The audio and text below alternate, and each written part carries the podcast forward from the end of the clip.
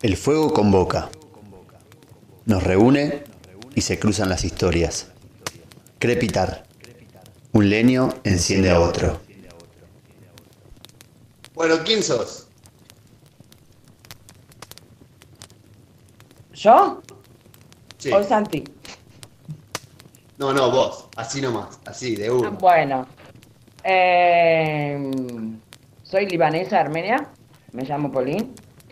Eh, nací en Líbano del año 1960 por ahí.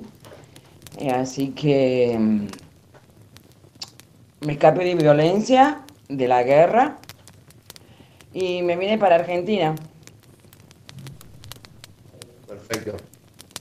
Eso que. mm, Primer pregunta que me surge es cómo terminaste, cómo terminaste acá, en, en, eh, en Argentina. Eh, en realidad fue una historia muy linda.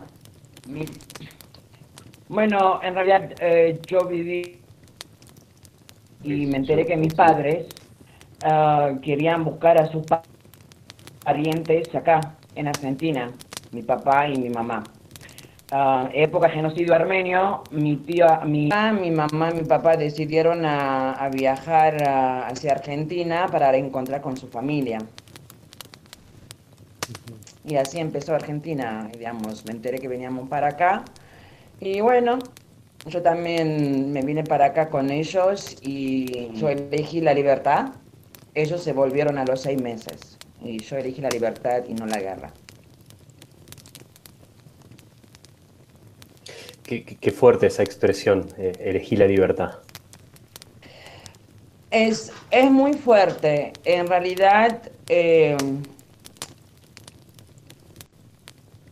cuando nacís en un país donde estás rodeada de enemigos de diferentes nacion- nacionalidades, digamos, de diferentes países, Líbano es un país muy chiquito, es más chico que la provincia de Buenos Aires.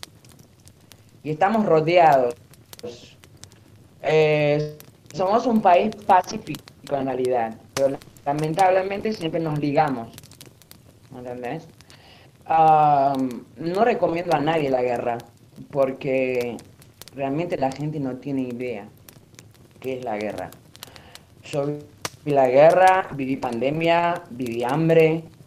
Em, cuando vinieron mis papás acá, tenían... eh, eh, yo era adolescente, tenía 20 años, 21 años. Cuando tenía que salir a, a caminar o a pasear en Buenos Aires, mis padres tenían miedo. eh, Imagínate que mi papá esperaba en el balcón para ver si yo llegaba o mis hermanos llegaban a casa. Eh, el miedo se generaba la, la guerra en ese momento. Entonces, eh, cuando yo encontré este lugar, dije, libertad. Eh, perdí muchas cosas, por supuesto. Eh, la, la no tiene precio. Ellos volvieron, yo me quedé. Pasaron muchos años. eh, tuve a mi hija, a mi hija menor. Y como anhelaba tanto mi país, añoraba tanto, me acuerdo muy bien que me iba al Shopping Patagonia, que está, una librería Jenny se llama, y miraba los libros y veía Patagonia, Sur, Bariloche, San Martín, Bolsón, montaña, lagos. Y me, me vine para acá, muchos años después. Y Bariloche me identifica muchísimo el Líbano, por las montañas, por los bosques, la nieve, las cuatro estaciones. Es algo que todos los días cuando voy a ir a trabajar, saben que tengo mi food truck por ahí del lago, y miro, trato de imaginar más allá del horizonte y, y cuando miro mi alrededor me hace sentir que estoy en Líbano. Yo siento eso. tal van a decir que estoy loca o, estoy exagerando, pero dejar tus raíces hace 31 años, escapar de la guerra, violencia y género, atentados, discriminaciones, eh, y vivir esto es un privilegio.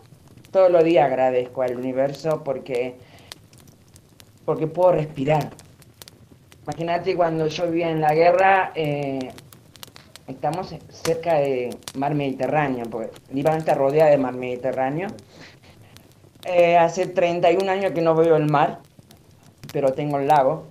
Pero en época de guerra, pasaban días, semanas, meses. No veíamos ni la lluvia ni el sol. El cielo era gris.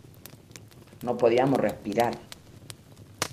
El aire bombardeaban tanto que el aire estaba contaminada. Hoy en día está pasando eso, por supuesto. Pero bueno, estoy acá en Bariloche. Qué loco como escuchar eh, obviamente que al escucharte, lo primero que como que como que a la pregunta que había hecho Juan, que es que, de, la libertad, esto de elegir la libertad, como la libertad, eh, por lo menos en, tu caso, es algo como, como palpable, si querés, al escucharte, ¿no? Como que en tu experiencia de vida es algo como hablas y es algo como que lo podés, lo lo tocar después de tu experiencia propia y obviamente hace como temblar eh, el concepto de, libertad que cada uno puede tener propio, ¿no? ¿Qué es para, no sé, qué es para cada uno la libertad? En tu caso es algo como, eh, es, algo como fuertísimo, ¿no? Obviamente, después de todo lo que contás. Yo, bueno, sabía un poco de, esta, de tu historia, de haber ido a comer a tu, a tu food truck, que después vamos a hablar de eso, seguramente va a salir. Eh, pero bueno, qué, loco, qué loco, ¿no? O sea, lo primero que de, esto que vos decís, de escucharte, es eso, como que, qué es lo que cada uno considera como libertad y esto, el poder aprovechar de lo que uno tiene o de la libertad que uno tiene, ¿no?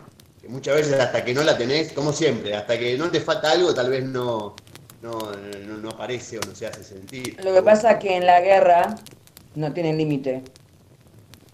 en la guerra existe el hambre, la enfermedad, no existe ayuda. Eh,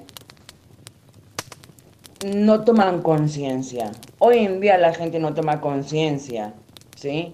Vivimos en Argentina.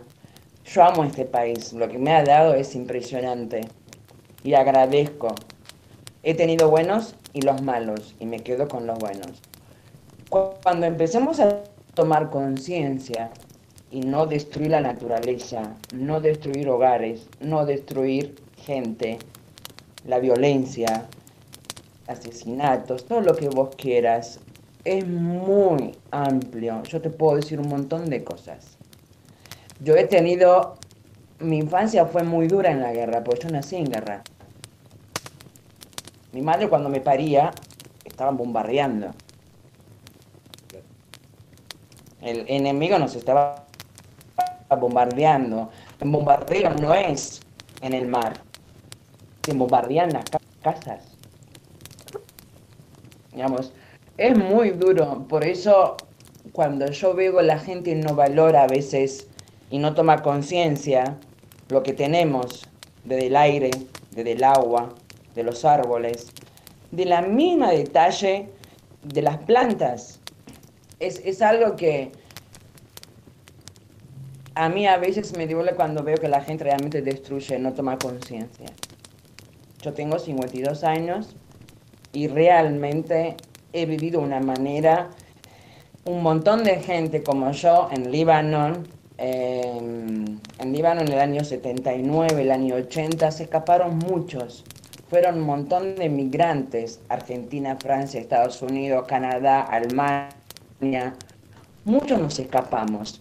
No es fácil inmigrar. No es fácil que te abren la puerta. Digamos, por ser y soy orgullosa de ser libanesa armenia, te discriminan en el mundo en Europa o en Latinoamérica, en mayoría, aunque te parezca mentira, la gente dice no, pero es verdad. Pero te miran como diciendo, sos terrorista o para qué venís, pero hay que estar en el pellejo del otro lado, en la guerra. Imagínate Santiago Juan en el año 80, cuando Israel bombardeaba el Líbano, hemos pasado hambre más de un año, no comíamos, comíamos pan verde con cebolla. Un montón de cosas, por eso la libertad es algo maravilloso, algo lindo, pero tenemos que saber disfrutar y valorar cada minuto, cada segundo que respiramos el aire, sin lastimar al otro, sin lastimar a la madre tierra, digamos, sin violencia. Tomamos conciencia. A eso lo llamo conciencia. Paulín, cuando, cuando alguien se cría y, crece y, pasa su infancia en, un contexto como el que estás contando, eh, ¿se, naturaliza eh, el, bombardeo, la muerte, el hambre? Eh, sí.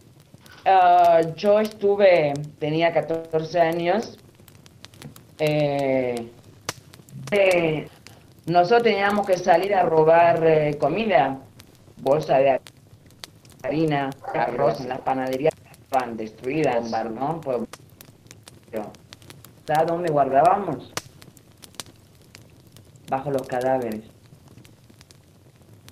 Agarrábamos un Volkswagen, un auto, nunca me olvido, un color beige, estaba hecho desastre. Y poníamos cadáveres, arriba abajo poníamos harina, arroz y azúcar y arriba poníamos cadáveres para pasar. Yo perdí muchos amigos amigas en la guerra, mis mejores amigos amigas. Mi casa fue destruida más de siete veces. Em, estar bajo tierra guardándote y no verte el sol no poder ver el amanecer, eh, es duro. Es duro. Créeme que es duro.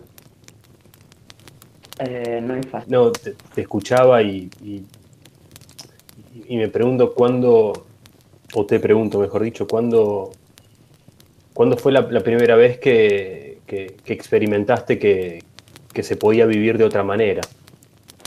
Ah, eh, mira, termino lo que, porque me preguntas si era normal para nosotros. En realidad, cuando bombardeaban, eh, seguíamos el casamiento, el, no sé, fiesta, cumpleaños, vivíamos la vida normal. Eh, tratamos de vivirlo como si fuera el último día, ¿entendés? Entonces vivíamos plenamente. Em, yo cuando llegué a Argentina, eh, miraba mucho, observaba mucho Buenos Aires. Eh, me acuerdo del año 90, época de todavía no había tanta violencia en Buenos Aires, eh, cuando iba caminando por la calle Avenida Córdoba o de Libertad, calle Florida, de noche. Eh, tuve durante dos años, casi te diría, cuando uno corría nos mirábamos para atrás. Es como para ver si alguien venía o iba a pasar un atentado. Y a medida que va um, empezaba a vivir, es como que ya, ya empezó a desvanecer ese miedo. La única que no pude sacar de mi cabeza, y a veces cuando nos juntamos con mis amigos, mis amigas, me se ponen a hacer ruido. Los aviones es cuando bombardeaban. Cuando el bomba caía, ese ruido de la bomba, el silbito, eh, pasaban por arriba de mi casa. Temblaba el, temblaban las casas, como si fuera un terremoto, temblaba todo. Es un ruido que nunca puedo sacar de mi cabeza. Y cada tanto hacemos una broma, y entonces le digo a mis amigos, le digo, les hago ruido para que vean que ese es el, esa es la bomba que viene. Tratábamos de tomar de broma, porque de alguna manera teníamos que sobrevivir. Pero cuando llegué a Bariloche, me sentí plenamente, me sentí espléndida eh, al tocar la tierra, cuando fui Frey, cuando fui López, empecé a tocar los árboles. Eh, créeme que de alegría empecé a llorar porque me conectaba, aunque te parezca mentira, como que me trasladaba las montañas de, mi país. Yo siempre de adolescente iba a la montaña, como acá.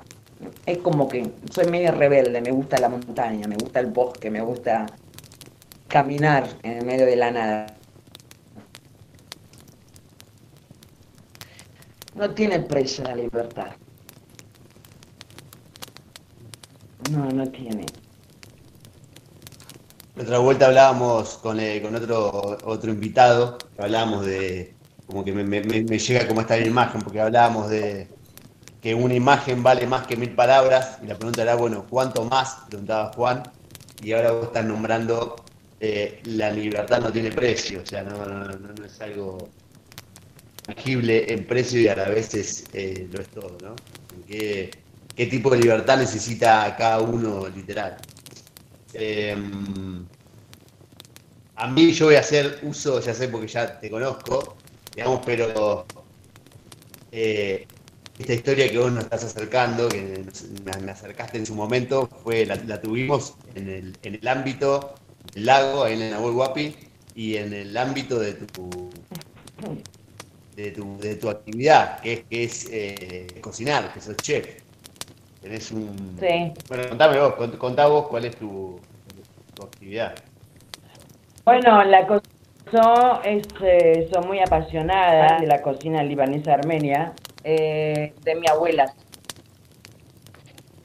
Em, mi abuela tenía una casa, una casa de esas antiguas. En su terraza tenía de toda clase de plantas y animales, de la gallina, de, la tortuga, de del pato, tenía de todo. Tenía una cocina muy chiquita, uno por uno, ponele, con esas cocinas antiguas, ¿viste? Bajo consumo. Y, y mi abuela cada vez cocinaba, yo entraba a la cocina. Y entonces yo siempre preguntaba.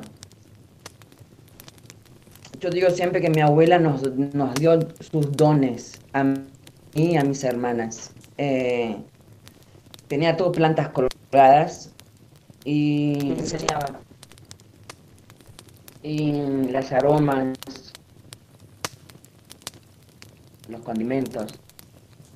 Y un día me dijo a mí, nunca me olvidó, nunca pierdas la esencia de, de los condimentos porque necesidad para cocinar. Yo no entendía, yo tenía 10 años, 11 años. Porque cada vez salíamos del colegio íbamos a la casa de mi abuela y porque quería sentir el aroma de, de la comida de la abuela. En realidad mi food truck se iba a llamarse La olla de la abuela, pero después puse el alma de Oriente. La olla de la abuela porque también me presenta mucho a mi abuela. Y a raíz de, de aprendizaje, enseñanza de mis dos abuelas y otras abuelas más, decidí buscarme eh, realmente lo que quiero hacer. Y viajé mucho, aprendí mucho, estudié mucho. Y, y, aquí estoy, chef, Medio Oriente, libanesa, Armenia. Y bueno, me gusta cocinar, es mi pasión y a través de mi comida eh, me gusta agasajar a la gente, a mis amigos, porque realmente es algo, hay algo que tienen los libaneses, somos muy servicial, somos muy de hacer el servicio a los amigos, amigas y ser anfitrión y conozcan lo sabores. Porque aunque te parezca mentira, cada condimento te lleva a cada historia, a cada anécdota un montón de cosas en las pequeñas.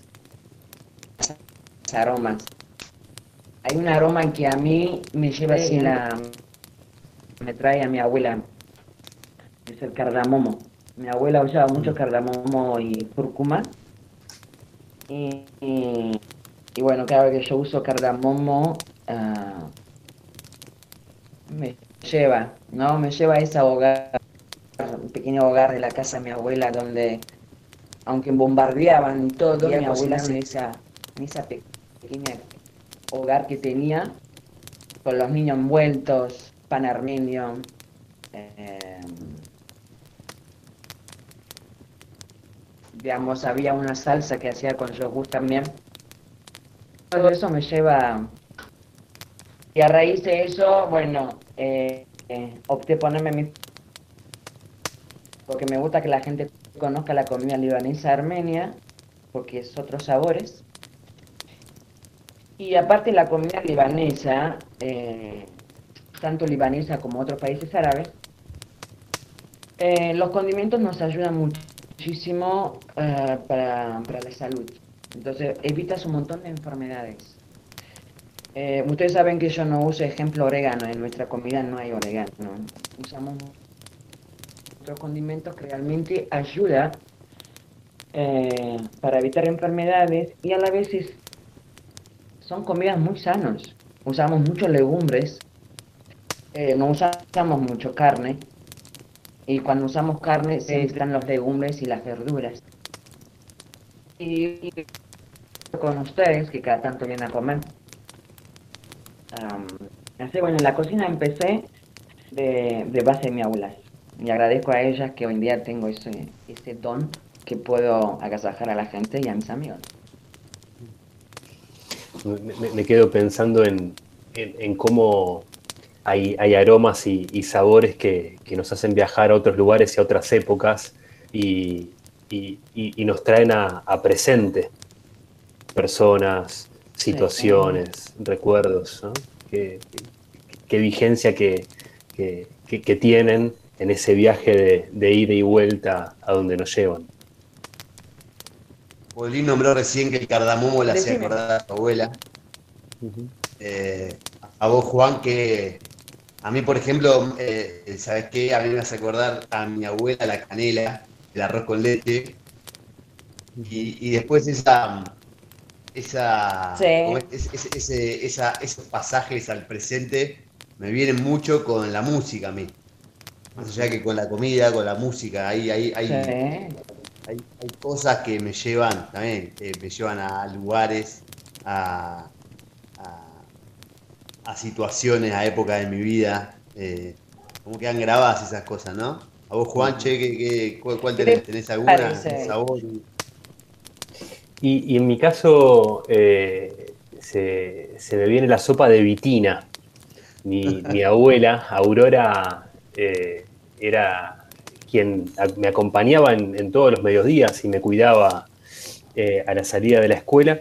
Y, ella tenía la costumbre de, de, primer plato sopa. Hiciera 25, 30 grados o, 5 grados, no, no, importaba el clima. Y era sopa de vitina. Y, me encantaba cuando se formaban esos grumos, además yo le agregaba mucho queso rallado, entonces era, era una sopa muy pastosa, muy, muy cremosa. Eh, y, la sopa de vitina me, retrotrae a, la cocina de la casa de mi abuela eh, y, yo almorzando con ella después del colegio. Qué linda. Sí, las abuelas son lo más.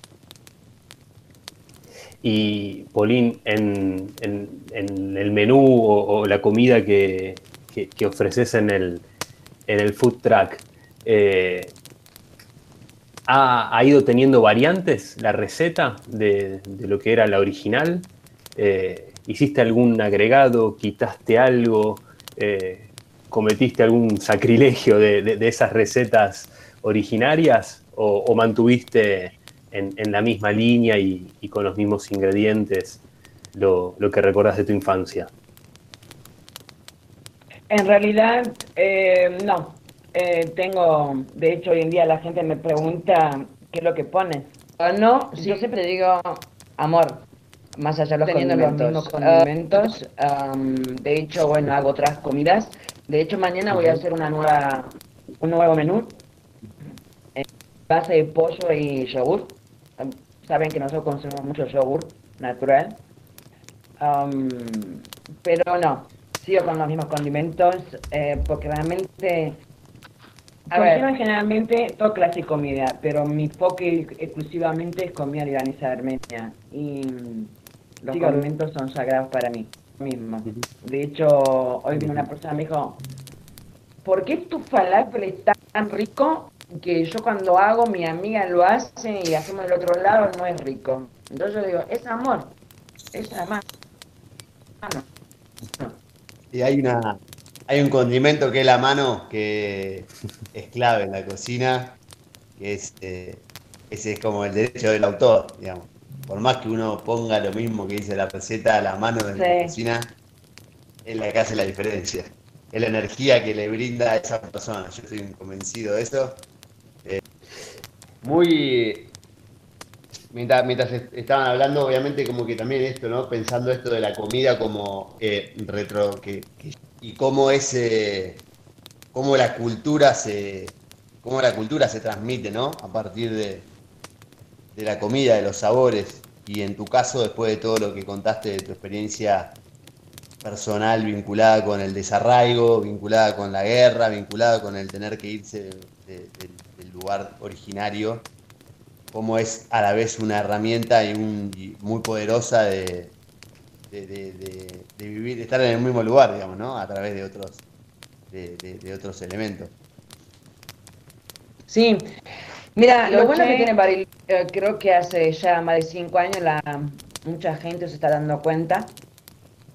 Tenemos, mi abuela decía, mitra, el pasto se puede comer, pero la gente dice que el pasto es veneno. Mi abuela dice, si la vaca come el pasto y el ser humano come el pasto. Y la verdad no se equivocó porque nosotros en la guerra también comimos pasto. Eh, lo bueno que tiene Bariloche, el sur, todo, toda cordillera argentina es, eh, tenemos todas las herramientas. Te digo para que, entonces no te miento, el sur, te vas al norte de Argentina, oíste dónde vas.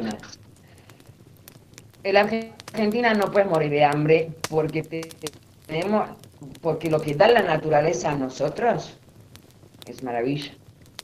de las plantas, de los frutos de los bosques. Eh, es, tan, es tan esta tierra, es tan, créeme, es una bendición, porque tenemos alcance en las manos y no aprovechamos, no la usamos. La gente prefiere ir a comprar o, mm, no sé, frutas congeladas, verduras congeladas, pero por si la naturaleza te está regalando en la guerra mi abuela a nosotros, a los chicos del barrio, nos mandaba a la montaña. Créeme, yo un día estaba caminando por Frey, ese ruyo la vi en camino a Frey, empecé a gritar y mi hija me dice, mamá, estás loca, ¿por qué estás gritando? Ay, hija, no sabes, le digo, no sabes lo que es esa planta. Recogí y empecé a comer. Me dice, mamá, te vas a morir. No, no me voy a morir, voy a vivir. A eso voy. No alcance a nosotros. ¿Entendés? Es todo alcance de nosotros. Depende de todos nosotros si realmente queremos vivir y aprovechar lo que le da la naturaleza. Esa, esa, esa mirada, esa conciencia, Polín, eh, qué, difícil tenerla en la gran ciudad. Eh, tal vez por, lo que hemos, o lo que se ha hecho con la naturaleza, o por el, poco espacio que, tiene en la gran ciudad y, al estar tan contaminados de, ruido, de humo, de cemento, pero, Pero, pero, pero qué interesante cuando, cuando uno tiene la posibilidad de, estar un tiempo en... Eh, aunque vivas en la ciudad, aunque vivas en la ciudad, créeme, la mayoría de la gente no toma conciencia. Es depende de uno individualmente, es para adentro, mirarnos para adentro y después mirar al lado. ¿Sí? Ya. Eh, hay algo que está pasando que no hay conciencia, no hay comprensión, no hay comprensión, violencia verbal, mirada. Disfrutemos, tomemos conciencia. Entonces, eh, cuando a mí me dicen que esto es una pandemia, con todo respeto, yo respeto, digamos, la cepa existe. Pero no creo en pandemia, porque yo viví en pandemia. Perdóname que diga otra vez Estado de Israel, cuando bombardeaban, atentados por todos lados, Unión Europea estaba desaparecida, Cruz Roja no existía. Nosotros teníamos cólera, cólera, malaria. A eso, a eso lo llamo pandemia yo. No podíamos salir de casa. Los que estaban sanos estaban afuera, los que estaban enfermos estaban para adentro. Yo te digo porque mis, mis dos hermanas tuvieron cólera. Mi abuela curó, aunque te parezca mentira, con ajo y ají picante. Porque no había vacuna. Em, para no enfermar, tenemos que tomar, tomar conciencia, alimentarnos bien, ver lo que está pasando al lado. Empecemos a mirar un poco más me dicen, Ponen, ¿qué estás mirando al otro lado? ¿Tuya la angostura? el horizonte. Y se ríen, me dicen, ¿qué horizonte estás viendo? Pero si existe el horizonte del otro lado. Entonces, por eso te digo, no, tomemos conciencia. Valoremos cada cosa desde la, la comida, desde, desde el lado, desde de una palabra, una charla, poner oído, tiene que ver con todo en realidad, pero si no tomamos conciencia y comemos lo que comemos es por comerlo, por supuesto vamos a enfermarnos. Porque la comida que alimentamos también nos sana, pero la gente no tiene noción. Piensan que por comer, pero no tienes que llenarte el estómago, tienes que comer y disfrutar la comida porque estás alimentando algo que te va a nutrir tu cuerpo. Mm. Tiene que ver con todo, por eso la conciencia. La conciencia es muy importante. Yo no como, como una vez por día, y a veces no como. Porque estoy acostumbrada, lamentablemente la guerra nos enseñó no comer. Porque comía también a veces, viste, en la guerra, cuando no tenías comida, tenías que vivir con agua. ¿Sabes? Hay algo muy importante que no te dije en la guerra. ¿Sabes con qué a veces mataba nuestro hambre? ¿Con qué? Con mate.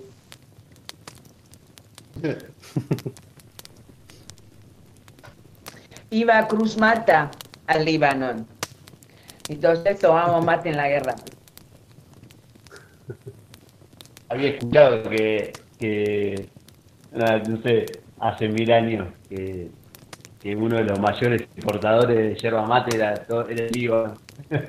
Ahora que me contás esto, esos, datos sin sentido que vuelven a la, Exacto, porque el año 40, del año 1940, 45, de Entre Ríos, los árabes, los libaneses, los sirios, cuando volvieron a su país, llevaron yerba. Mira. Ahí empezó el mate. Mira Como, a veces, hablo por mí, ¿eh? Eh, uno, está enfocado en, ciertas ideas, eh, no sé, vinculadas a lo que supuestamente es el éxito, o es estar bien, o, es la felicidad, ¿no? y, y escuchándote qué, importante estar atento a, eso pequeño, cotidiano y, que es tan importante, ¿no? Eh, eh, el, observar, el, conversar, el, estar atento a quien uno tiene al lado, eh, que el comer no sea un trámite, simplemente, ¿no? Y me quedó con mucha fuerza esto del llenarse. ¿Por qué comer hasta llenarse? Eh, como, a veces, insisto, hablo por mí, ¿eh? Eh, compramos ciertos mensajes o ciertas ilusiones de, lo que es estar bien o de lo que hay que hacer y, perdemos de vista aquello más pequeño y cotidiano que, que tal vez ahí es donde se juegan algunas cuestiones un poco más importantes, ¿no? Sí. Sí, sí. Créeme. Créeme, eh, yo cuando llegué a Bariloche, créeme que me fui al lago Nahuelhuapi, ahí en la orilla de la costanera Centro Cívico, con mi hija estaba. Ahí cerca, perdón, cerca de Catedral, la iglesia. ¿Sabes que me arrodillé y lloraba de alegría, de felicidad? Porque llegamos en invierno. Y miento, llegamos primavera, acá con mi hija. Eh, sentí, cuando sentí olor a leña, eh, aromas de rosa me llevo todo eso ahí. 31 años. ¿Sabes qué significa irte 30 años para atrás? Eh, no es fácil. Creo que mucha gente llega a escuchar ese, ahora lo que estamos hablando, muchos inmigrantes que escaparon de la guerra, de la violencia, emigraron para este lado, porque convengamos que Argentina fue, es uno de los países también abrió las puertas a muchos inmigrantes. Eso es lo bueno que tiene Argentina. Eh, Argentina es, eh, por eso te digo, Argentina es muy generosa, pero lo que estamos adentro, muchos no lo valoran y no lo saben. Te digo, el argentino no puede morir de hambre.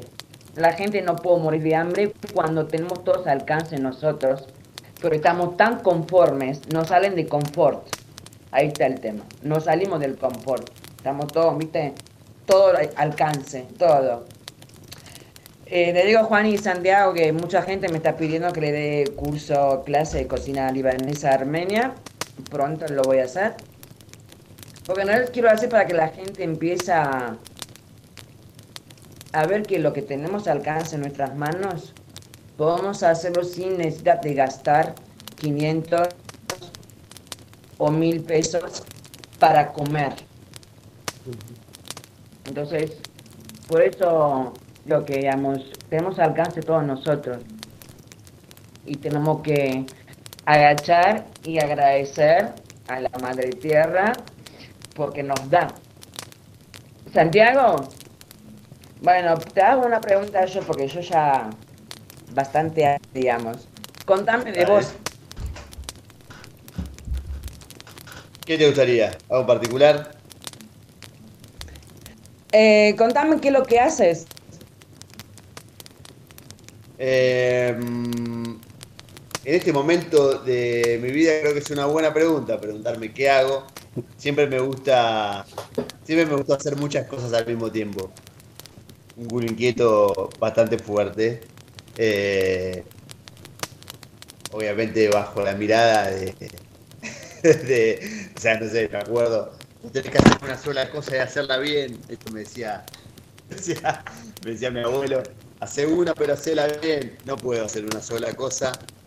Eh, el otro día estábamos hablando de que, bueno, en realidad mi actividad, o sea, por lo menos mi actividad los últimos par de años fue eh, guía de trekking, está vinculado todo a la gente, al servicio, al servicio con eh, servicios turísticos. Eh, sí. Pero bueno, tal vez a, medida, que fue pasando el tiempo, bueno, así lo conocía a, Juan. En realidad Juan lo conozco de antes, íbamos a la escuela. Juan es, eh, organiza un grupo un grupo que sale a la montaña con adolescentes y es el que lo lleva a cabo junto con otros docentes y ahí, ahí es donde coincidimos nosotros. Eh, Pero bueno, en cuanto a mi actividad, creo que lejos de. O sea, una pata, una pata de la actividad es estar en la naturaleza y enseñar a la gente a, valorar eso mismo que vos estabas diciendo. Y la otra pata gigante, que es la que más disfruto, es eh, el encuentro con la gente. Eh, esto, bueno, es lo que estamos haciendo, que es un fogón virtual. Eh, el encuentro mano a mano con, gente creo que es lo, que, lo, que, lo que a mí más me gusta, digamos, lo que creo que enriquece.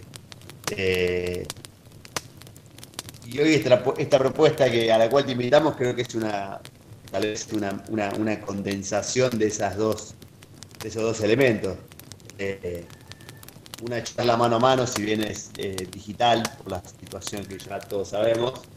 Eh, pero bueno, los tres coincidimos que los tres coincidimos que nos, hemos encontrado en la montaña, eh, cada uno desde su lado, que eso es lo importante, y, generar un espacio donde la charla fluya y, y se comparta más allá del estereotipo, más allá de lo que uno hace, más allá de lo que de lo que uno piensa, en la charla esta así como cruzada, es donde, donde surgen, eh, buenas cosas, digamos, ¿no? Entonces, volviendo a la pregunta que creo me fue el miércoles, eh, ¿qué hago? No sé, no sé qué hago, pero me gusta, me gusta, me gusta compartir, gusta compartir. Creo que la otra charla que tuvimos el otro capítulo también fue así, me gusta compartir.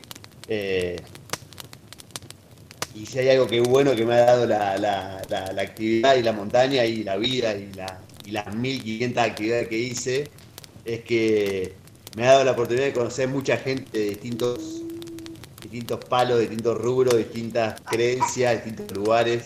Eh, y bueno, me parece que está bueno cruzar, hacer un, juego cruzado en la paz, sin, sin, la guerra, ¿no? Un juego cruzado. Sí, sí. Eh, es algo maravilloso. Palabras eh, creo que suma, ¿no?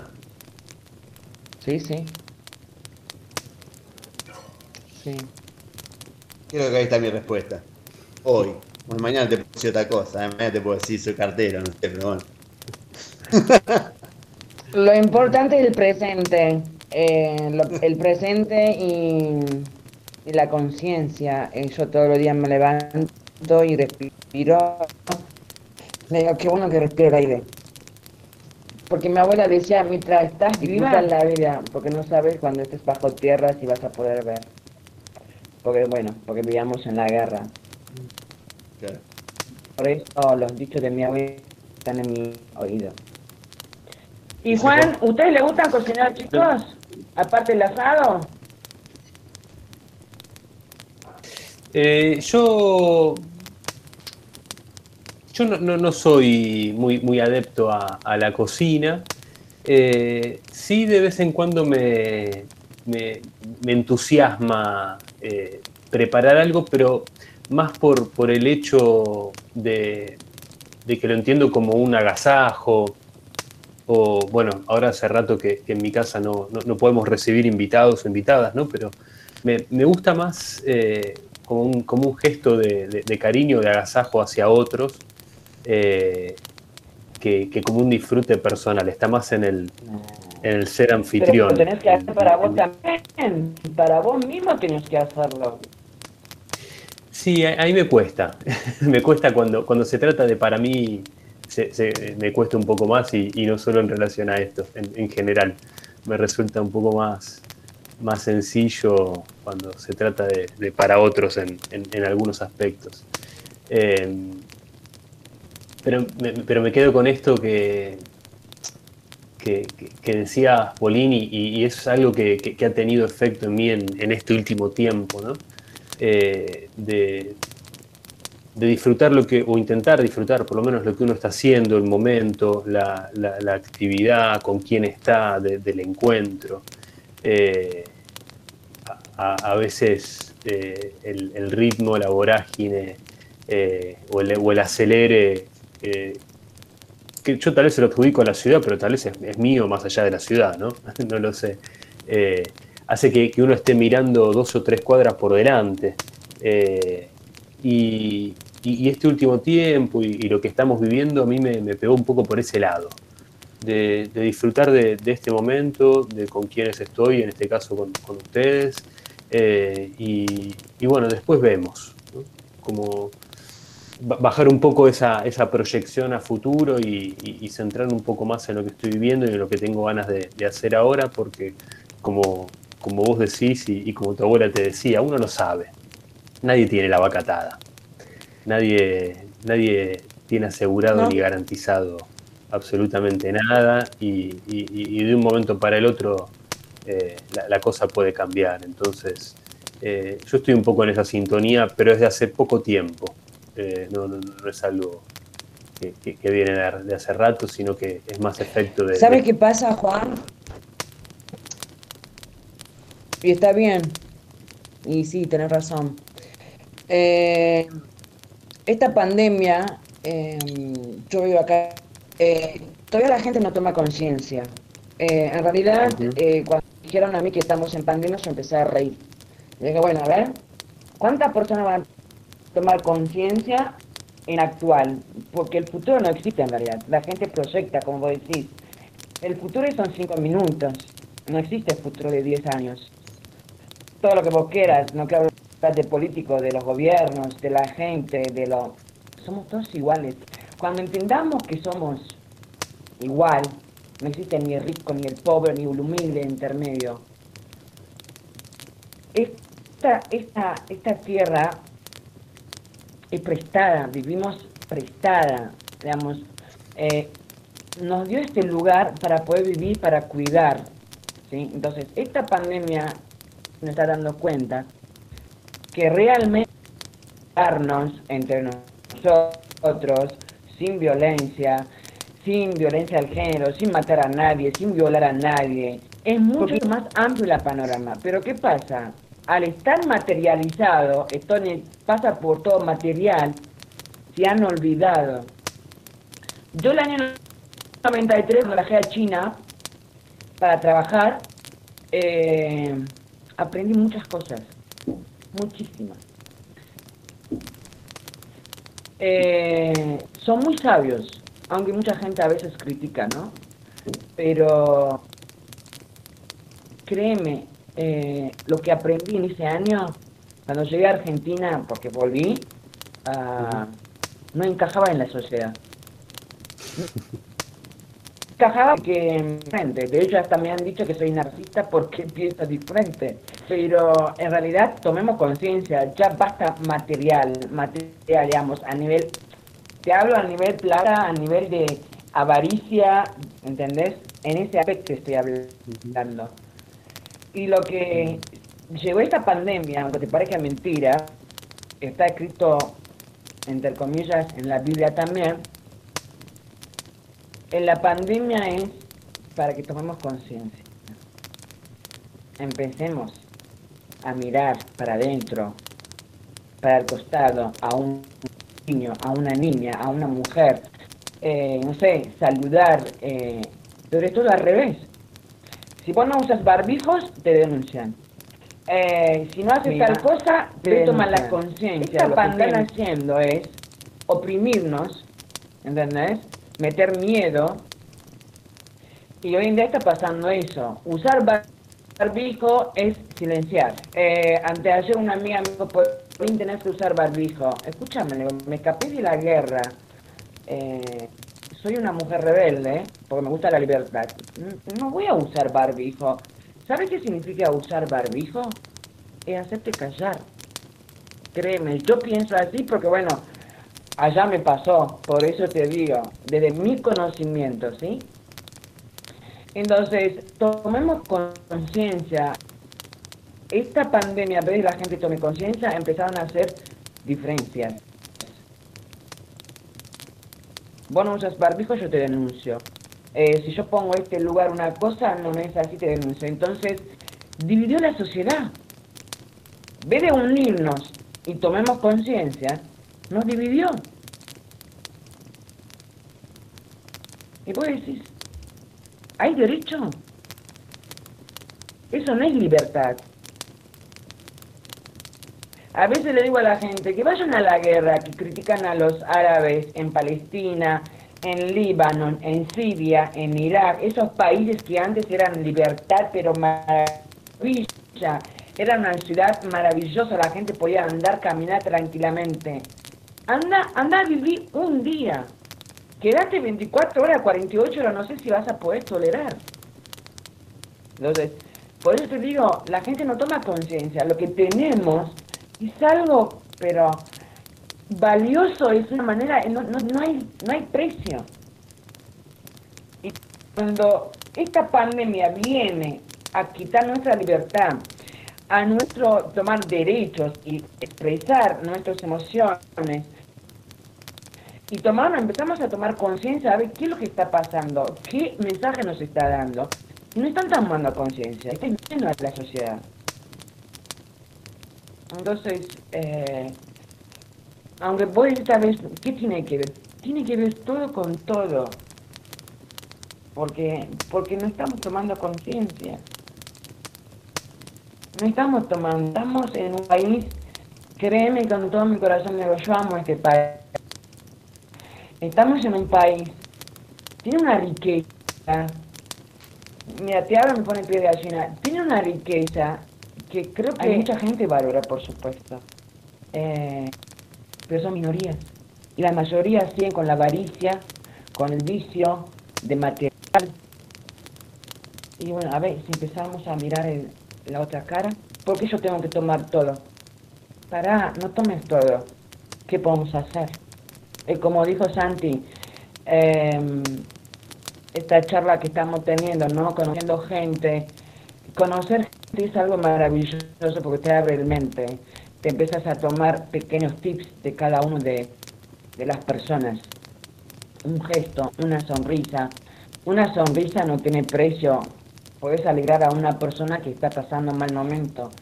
Entonces, es muy importante relacionarse también. Eso se llama tomar conciencia. Muchas veces la libertad no tiene precio, chicos. Mira, Juan Santi, no deseo la guerra a ninguna parte del mundo. La guerra destruye, te saca, te saca la libertad, te, te saca, digamos, no, como te mata tu infancia. ¿Entendés? Te mata tu infancia. Yo nací en guerra, tuve una infancia muy dura, no solamente yo, millones de chicos libaneses, millones de chicos armenios, no importa si sos cristiano, islámico, no sé, no importa quién sos, te quita. Y cuando yo vine acá en Argentina, créeme, nunca me olvido, llegué a las 4 de la mañana, un otoño, llovía, dije, qué lindo. Dormís y no escuchas bomba. ¿Entendés? Dormís, no sabes si al otro día la bomba se te cayó, o te moriste, o estás viva. Vamos, eso fue una, vamos, yo te llegué a mis 52 años, mi psicología, gracias a Dios, porque tomé talleres alternativas, empecé a hacer yoga, eh, empecé a hacer talleres, diferentes alternativas para sobrellevar. Pero la guerra destruye, la esencia te quería destruir, pero ¿sabe qué pasa? Hoy en día no pueden ganar porque los juventud hoy en día, no es mi época, fueron todos aquellos que me abrieron las puertas, amigos, amigas, buenos, malos, aprendí. A los cachetadas, bueno, lamentablemente sí, pero aprendí, pero así como aprendí y agradezco que también tengo muy buena gente a reunión. Tengo amigos, amigas que las quiero, las amo, son hermanas en la vida. Como ustedes son mis amigos, me dan la oportunidad para charlar desde acá, conocerlos más. ¿Qué más puedo pedir? Puedo respirar. El aire es gratis. No respiro eh, químicos cuando te bombardean. Pero yo me quedo con los buenos. Con los malos aprendí. Y, Argentina tiene dos brazos extendidos. Créeme. abre, abre los brazos, la gente es muy de apachachar, es como nosotros abrazamos, nos besamos, nos bailamos, nos cantamos, nos juntamos, tomamos cerveza. Eh, pero ese momento, ese momento, es inolvidable. Entonces yo vivo esa manera. El fuego para nosotros es, es un punto de encuentro, de, escucha, de compartir, eh, que, que, permite una, una, lógica distinta a la que en general, y, creo que vos también lo mencionabas, ¿no? Eh, a la que en general muchas veces nos terminamos relacionando y, permite esto, eh, escuchar, conocer, aprender, eh, e irse con, ideas, con, preguntas. Eh, y, en algún momento el, fogón hay que, hay que apagarlo. Y por eso queríamos, para, cerrar, eh, pedirte que puedas apagar este fuego con una frase, con una idea, con lo que vos tengas ganas de, de decir. Bueno, hace más de 8.000 años atrás, millones de años atrás. Antiguamente, y sigue siendo en realidad sagrado, porque mm, es energía. Entonces lo que voy a pedir a la gente, desde mi punto de vista, que sigue ese fuego adentro, que como, como el fuego que es energía, vibra, digamos, que no se apague ese fuego, que cada uno individualmente, quienes se escuchen, que siguen con esa energía y, y que vivan día a día, que nadie apague esa luz, ese fuego. El fuego es luz, es conexión con la divinidad, con el universo. Eh, por eso antiguamente la gente creía en fuego, yo también creo en el fuego porque es energía. Entonces lo único que digo es que nadie permita que apague ese luz, ese fuego que está adentro.